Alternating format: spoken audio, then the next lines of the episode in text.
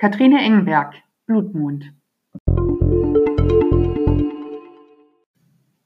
Katrine Engenberg, die dänische Autorin, haben wir bereits im letzten Jahr kennengelernt mit ihrem Krimi-Debüt Krokodilwächter. Damals ähm, spielte dieser Krimi im heißen Sommer in Kopenhagen. Jetzt in ihrem zweiten Band siedelt sie ihn in, äh, im Winter an, im, in einer Eiseskälte in den letzten Januartagen. Und, das muss man schon vorneweg sagen, sie legt einen gewaltigen Zahn zu. Fangen wir zu, von vorne an. Kriminalassistent Jeppe Körner hat gerade einen Australienurlaub hinter sich. Ein bisschen Bräune ist ihm geblieben. Doch die kaputte Heizung im Polizeipräsidium lässt auch das letzte Urlaubsgefühl verfliegen. Und zudem bereitet ihm die Gesundheit seiner Partnerin Annette Werner Sorgen. Die sonst so sportliche und kerngesunde Frau scheint überhaupt nicht fit zu sein. So, und äh, wenn das auch schon nicht genug ist, dann kommt zu allem Überfluss auch noch ein Mord hinzu. Ähm, kurz vor einer spektakulären Mondfinsternis, dem sogenannten Blutmond, stirbt der bekannte Modedesigner Alpha Bartoldi auf qualvolle Weise während der Kopenhagen Fashion Week. Bei den Ermittlungen stoßen Jeppe und Annette auf ein Geflecht aus Liebschaften und Geschäftsbeziehungen.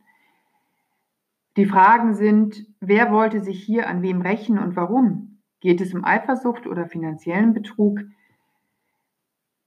Bei Jeppe Körner schwindet die Erholung dann schließlich ganz, als er erkennen muss, dass sein bester Freund in dem Mordfall scheinbar eine Rolle spielt und verschwindet.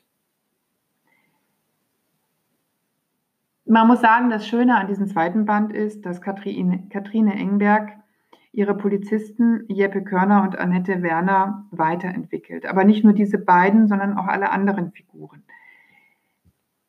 Am, Im ersten Band waren, seine, waren ihre, ihre Protagonisten noch erfrischend normal.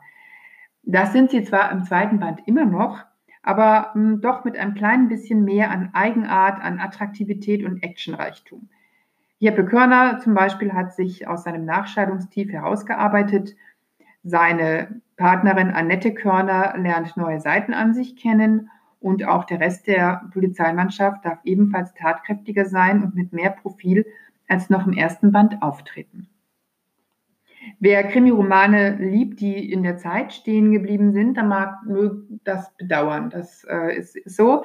Ähm, und äh, man muss auch ehrlicherweise sagen, wenn man den ersten Band nicht kennt, kann man zwar den zweiten lesen, und auch verstehen, aber das Vergnügen ist nicht mehr ganz, ist, denke ich, nicht so groß. Es ist schon schön zu, zu sehen, wie sich Figuren in die neue Geschichte wieder einfügen, Figuren aus der Vergangenheit. Und äh, das, es macht dann schon Spaß, wenn man, oder vielleicht macht es noch mehr Spaß, wenn man auch den ersten Band kennt. Ähm, zumindest schafft es Katrine Engberg wirklich ähm, außergewöhnlich gut, sich von den düsteren Skandinavien-Krimis ebenso abzuheben wie von verklärter Skandinavien-Romantik aller Mord in Midsommer. Und das muss man sagen, ist wirklich ein Gewinn auch für die Krimilandschaft. Wie immer präsentiert uns die Autorin eine Vielzahl an Fährten, von denen jede zu einem Mordmotiv führt. Aber das muss man eben auch sagen, da sind wir dann wieder bei erfrischend normal. Auch ein Polizist braucht manchmal einen Schubs von außen, um auf die richtige Spur zu kommen. Katrin Engberg wandelt mit Blutmond gekonnt auf dem schmalen Grat zwischen einem soliden Polizeiroman und packendem Krimi mit Protagonisten, die einem ans Herz wachsen. Und man darf gespannt sein, wie es weitergeht, einmal mit den Figuren, aber auch mit der Krimireihe.